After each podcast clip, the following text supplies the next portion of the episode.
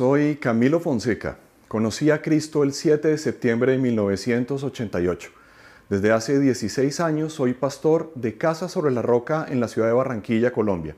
Durante los últimos cinco meses hemos estado en casa por la pandemia del COVID-19 y desde casa hemos estado haciendo iglesia juntos.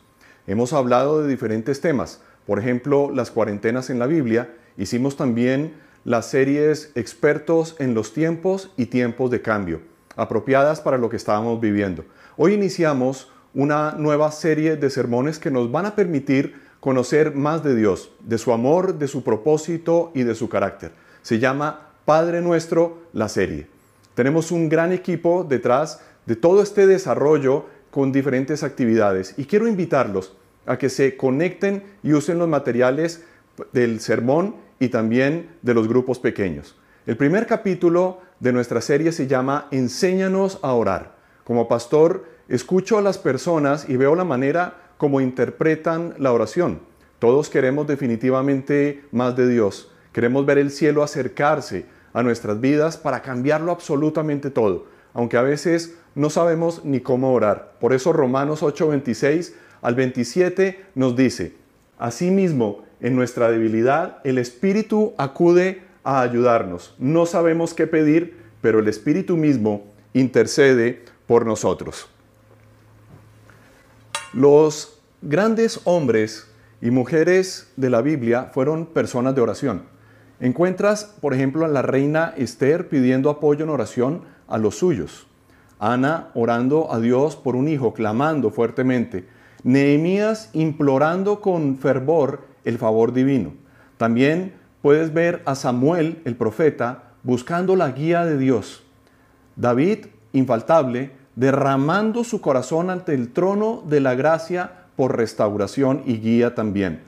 A Daniel, el gran Daniel, postrado mañana, tarde y noche para recibir la revelación de Dios en su propia vida. María, la bienaventurada, adorando en oración a su propio Salvador. Todos ellos tenían una relación íntima y personal con Dios. La costumbre judía de la oración la heredaron los discípulos de Jesús también. Pero en el Antiguo Testamento la fe era nacional, una fe colectiva. Y con la encarnación del Mesías, la relación con Dios pasaría a un nivel de experiencia más personal y definitivamente íntimo, lo que implicaba cambios en la expresión religiosa y esto incluía, por supuesto, a la oración. La historia bíblica nos cuenta que los discípulos de Jesús querían más. Cuando Cristo llega a una vida, soplan vientos de cambio y vientos de renovación. Ellos estaban viviendo un nuevo despertar espiritual. Quiero que pienses que se acababa de terminar un periodo conocido como los años del silencio. La promesa del Salvador y Mesías se hacía evidente. Estos años del silencio se llamaban así porque es el periodo que hay entre el último escrito del Antiguo Testamento y cuando empieza la revelación del Nuevo Testamento. Pero el asunto es cuál. La promesa del Salvador, les decía, y Mesías se hacía evidente en medio de ellos. Lo estaban viendo, lo estaban oyendo, lo estaban palpando con sus propias manos y miles de años de espera habían terminado. La vida se estaba abriendo paso de nuevo, de una manera diferente, en la persona más importante de la historia. Me refiero a Jesucristo de Nazaret. En tiempos nuevos se hace necesario empezar por algún lado. Y la oración es literalmente un extraordinario punto de partida para qué? Para un reinicio. Puedes iniciar de nuevo tu vida, puedes reiniciar cualquier cosa por medio de la oración. La oración es relación, es un diálogo de un padre y su hijo. Se trata entonces básicamente de dos cosas, de tener presente a Dios en nuestra vida cotidiana con un simple ayúdame Señor, o en tu nombre hago esta llamada, pongo en tus manos esta reunión porque necesito tu guía. Pero también se trata de sentarse reposadamente con y ante Dios en un ambiente seguro y de confianza y poder presentarle nuestras vidas, poder decirle, Señor, aquí estamos, aquí están mis planes, mis anhelos, aquí están también mis batallas, mis frustraciones, o lo que sea, para luego que conocer cuál es su voluntad que está descrita en su palabra. ¿Quisieras ver cosas extraordinarias en tu vida? Todos. Yo quiero verlas. Yo sé que tú también las quieres ver. La oración es el punto de partida para eso. En esa audiencia íntima que podemos tener con nuestro Padre Celestial, el ritmo frenético del mundo se detiene y lo que ocurre es que el cielo interviene en la tierra. El cielo toca la tierra cuando nosotros oramos. ¿Cómo podemos hacer parte de eso?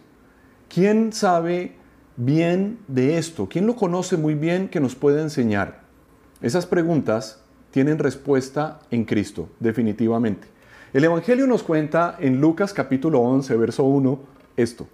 Un día estaba Jesús orando en cierto lugar.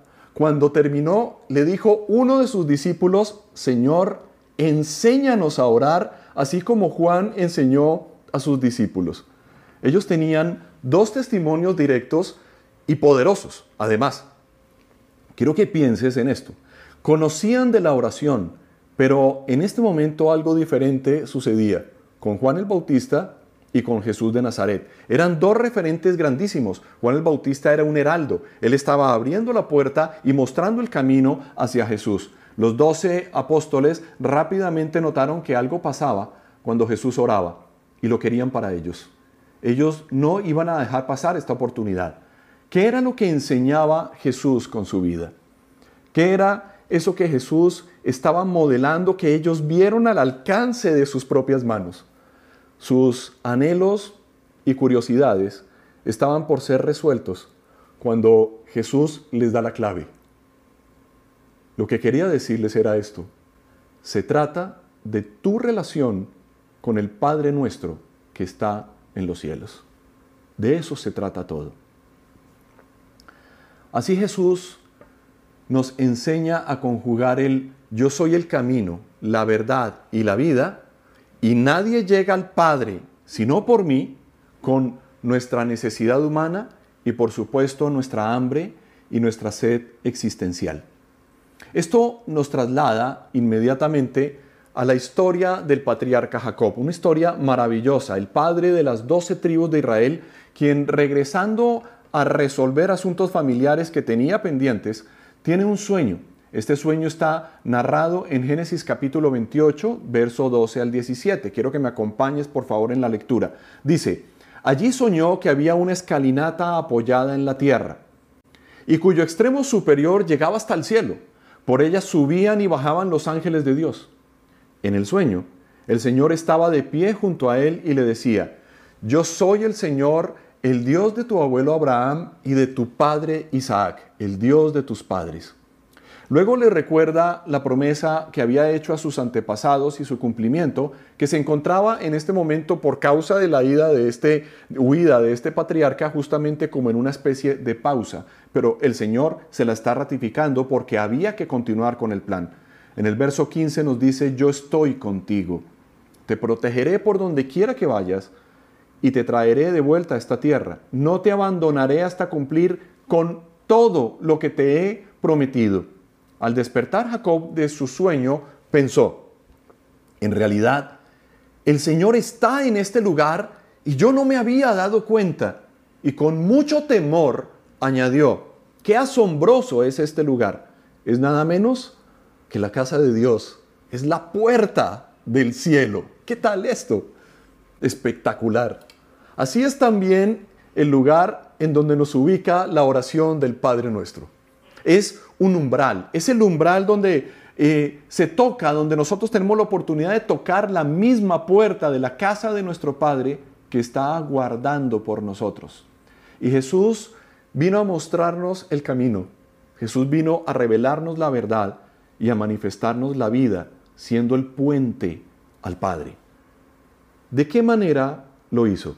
Volvemos a la pregunta. Enséñanos a orar como Juan le enseñó a sus discípulos. En la narración de Lucas, Juan el Bautista aparece en el capítulo 3 y luego la pregunta la tenemos en el capítulo 7.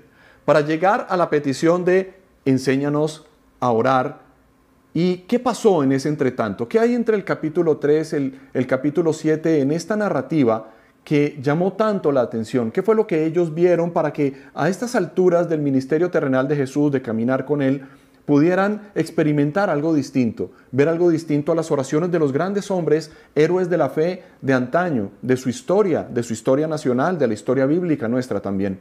¿Qué fue lo que ocurrió? Pues que ellos querían vivir y experimentar lo mismo que Jesús estaba enseñándoles. Es sencillo.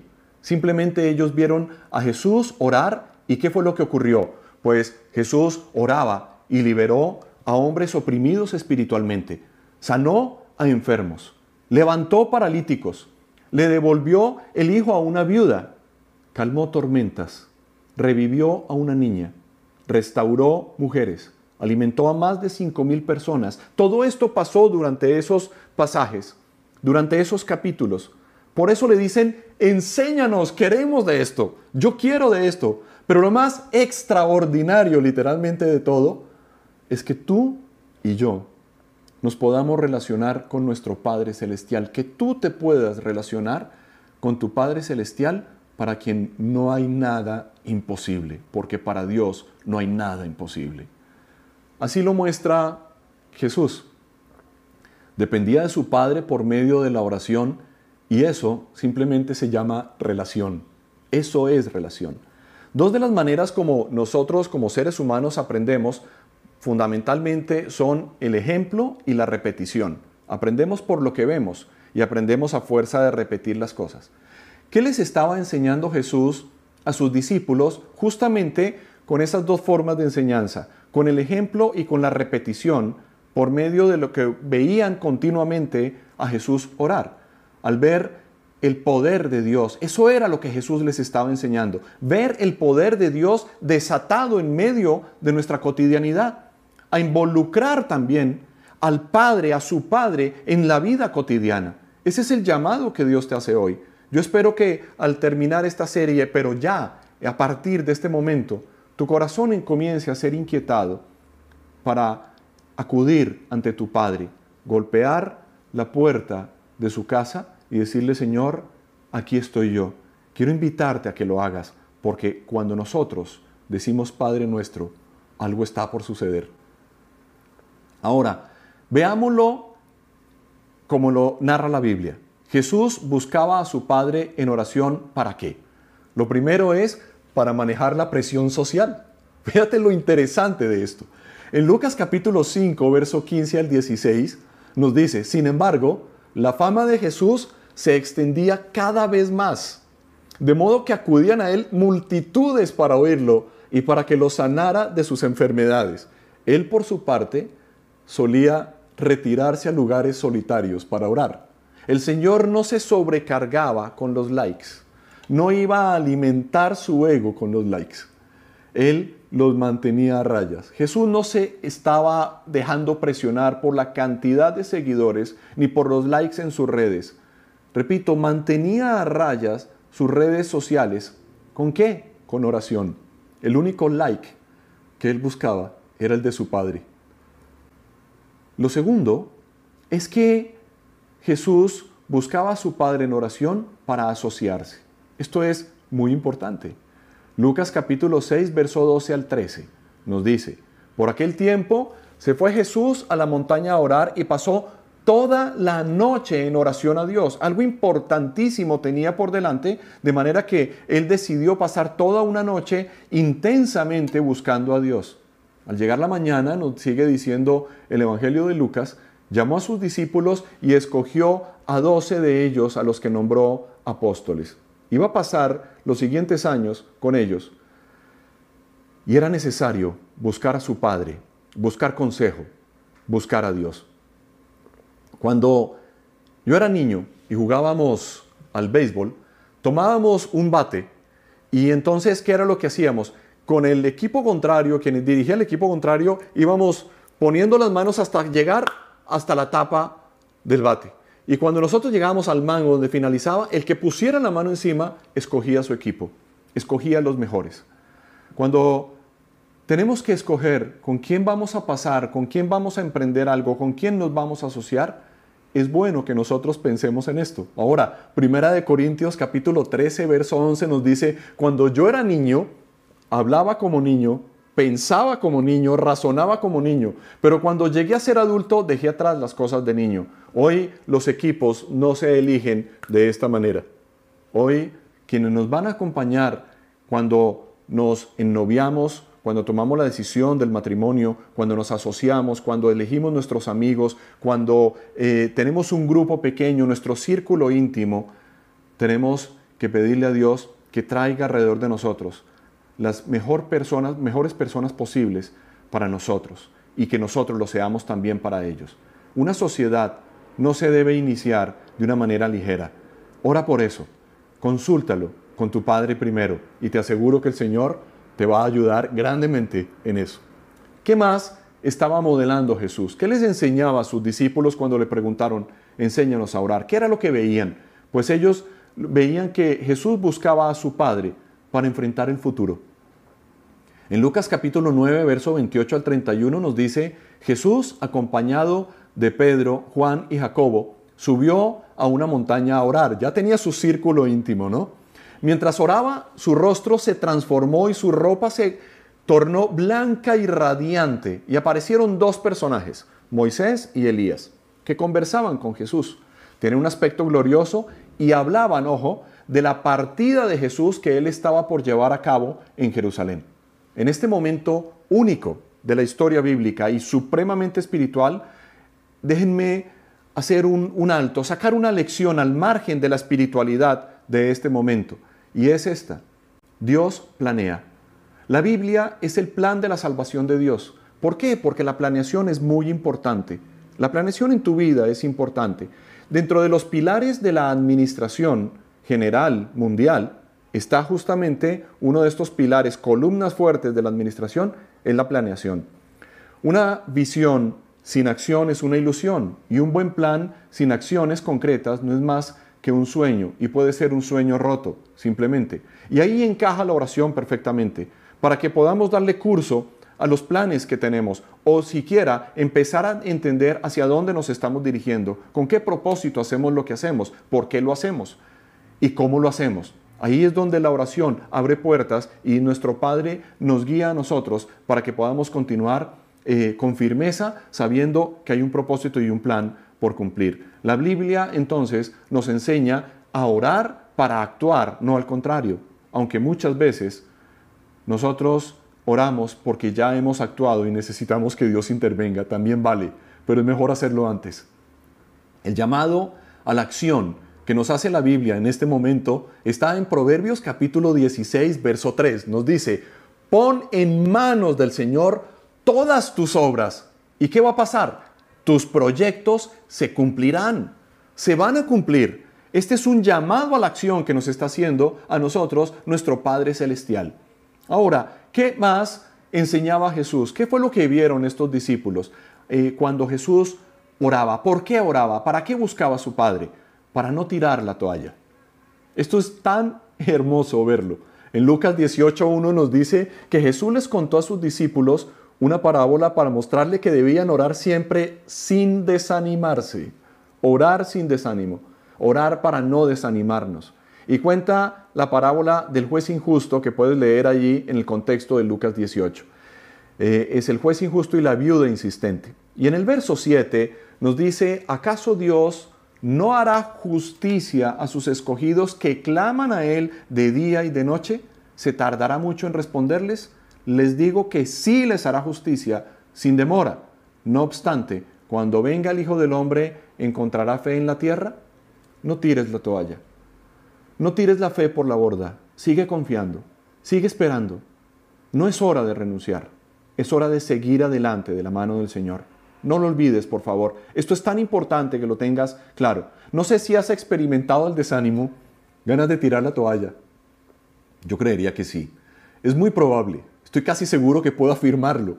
Yo también he querido hacerlo muchas veces. Y estamos en una era de muchas charlas en donde se enseña a la gente a manejar su vida emocionalmente. Se habla mucho de la inteligencia emocional. El asunto es la duración del combustible emotivo del combustible emocional, motivacional. ¿Es malo estar motivado o desmotivado?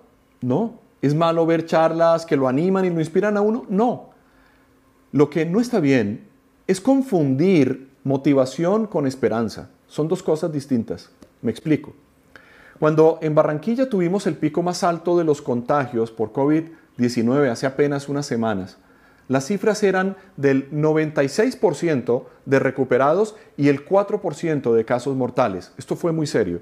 Tú puedes ser optimista o puedes ser pesimista con estas cifras. Tú puedes ver el 96% y ponerte sobre ese 96 y decir, no, pero si el 96 se recupera, yo no me voy a enfermar.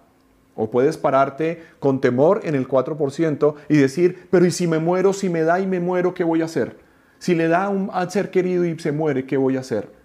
Bueno, tengo que decir que nosotros como familia hemos estado en estos dos en estas dos estadísticas. Hemos tenido familiares enfermos con COVID, delicados y con, que demandaron mucho cuidado, pero también tenemos familiares que han fallecido y que partieron en la presencia de Dios porque el COVID les arrebató la vida. Sin embargo, Dios tenía un plan y fueron a su presencia, tenemos la seguridad de eso. El punto es que a veces el optimista peca por confiado y el pesimista por sufrir lo que no debe. El punto es este. No se trata ni del 96% del optimista, ni del 4% de las estadísticas. Se trata del 100% de Dios. Cuando hablamos de esperanza, el punto es ese. Nosotros tenemos la esperanza en Cristo. En Romanos capítulo 15, verso 13, nos dice que el Dios de la esperanza los llene de toda alegría y paz a ustedes que creen en Él para que rebosen de esperanza por el poder del Espíritu Santo. ¿Cómo?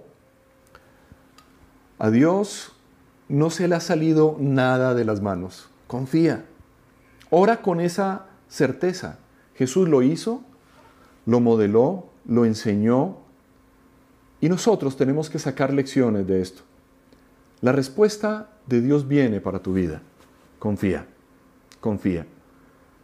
Dios sigue estando presente y sigue estando al frente. Ahora, el último punto es que Jesús buscó a su Padre para enfrentar la tentación y la angustia. En Lucas 22, 40 al 44 nos dice, cuando llegaron al lugar, les dijo, oren para que no caigan en tentación. Entonces se separó de ellos a una buena distancia, se arrodilló y empezó a orar. Padre, si quieres, no me hagas beber este trago amargo, pero no se cumpla mi voluntad sino la tuya. Jesús mismo, el autor de la vida, está diciéndole a su Padre que no sea, no sea mi voluntad, sino que sea tu voluntad, Señor. Entonces nos sigue diciendo el Evangelio que se le apareció un ángel del cielo para fortalecerlo, pero como estaba angustiado, Jesús angustiado, se puso a orar con más fervor y su sudor era como gotas de sangre que caían a la tierra. Esto es sorprendente. Quiero que pienses que si Jesús buscó a su Padre en la hora de la prueba, de la tentación y de la angustia, nosotros deberíamos hacer lo mismo. No dudes un instante si estás pasando por un momento de presión como ese en este momento. La respuesta está en los brazos de tu Padre Celestial quien puede darte la fortaleza para que puedas seguir adelante tu camino. Quiero cerrar con esto. El punto de la predicación, de la enseñanza de Dios en este día es este. Aprende que al relacionarte con nuestro Padre, con tu Padre Celestial en oración, algo está por suceder. Siempre, siempre. Por eso nos dice Mateo capítulo 7, versos 7 al 8 esto. Pidan y se les dará. Busquen y encontrarán. Llamen y se les abrirá. Porque todo el que pide recibe, al que busca, el que busca encuentra, y el que llama se le abre. Nosotros estamos hoy en el umbral de la oración que transforma las vidas y el entendimiento de quién es Dios. Por eso te pido que nos acompañes en esta serie en donde nuestra relación con nuestro Padre será el punto de partida para que pasen cosas extraordinarias en nuestras vidas y poder vivir un reinicio, o para algunos, un nuevo comienzo también. Quisiera orar por ti en este momento. Te invito, por tanto, a que cierres tus ojos. Padre, yo te doy las gracias por cada persona que está escuchando este mensaje, que lo ha escuchado, que sea un tesoro, que sea como una perla de gran precio, que podamos atesorar en nuestro corazón, pero sobre todo, Señor, llevarlo a la práctica. Pido, Señor, que tú pongas en nuestro corazón y en nuestros pensamientos el buscarte, el tener un encuentro vivo y personal contigo.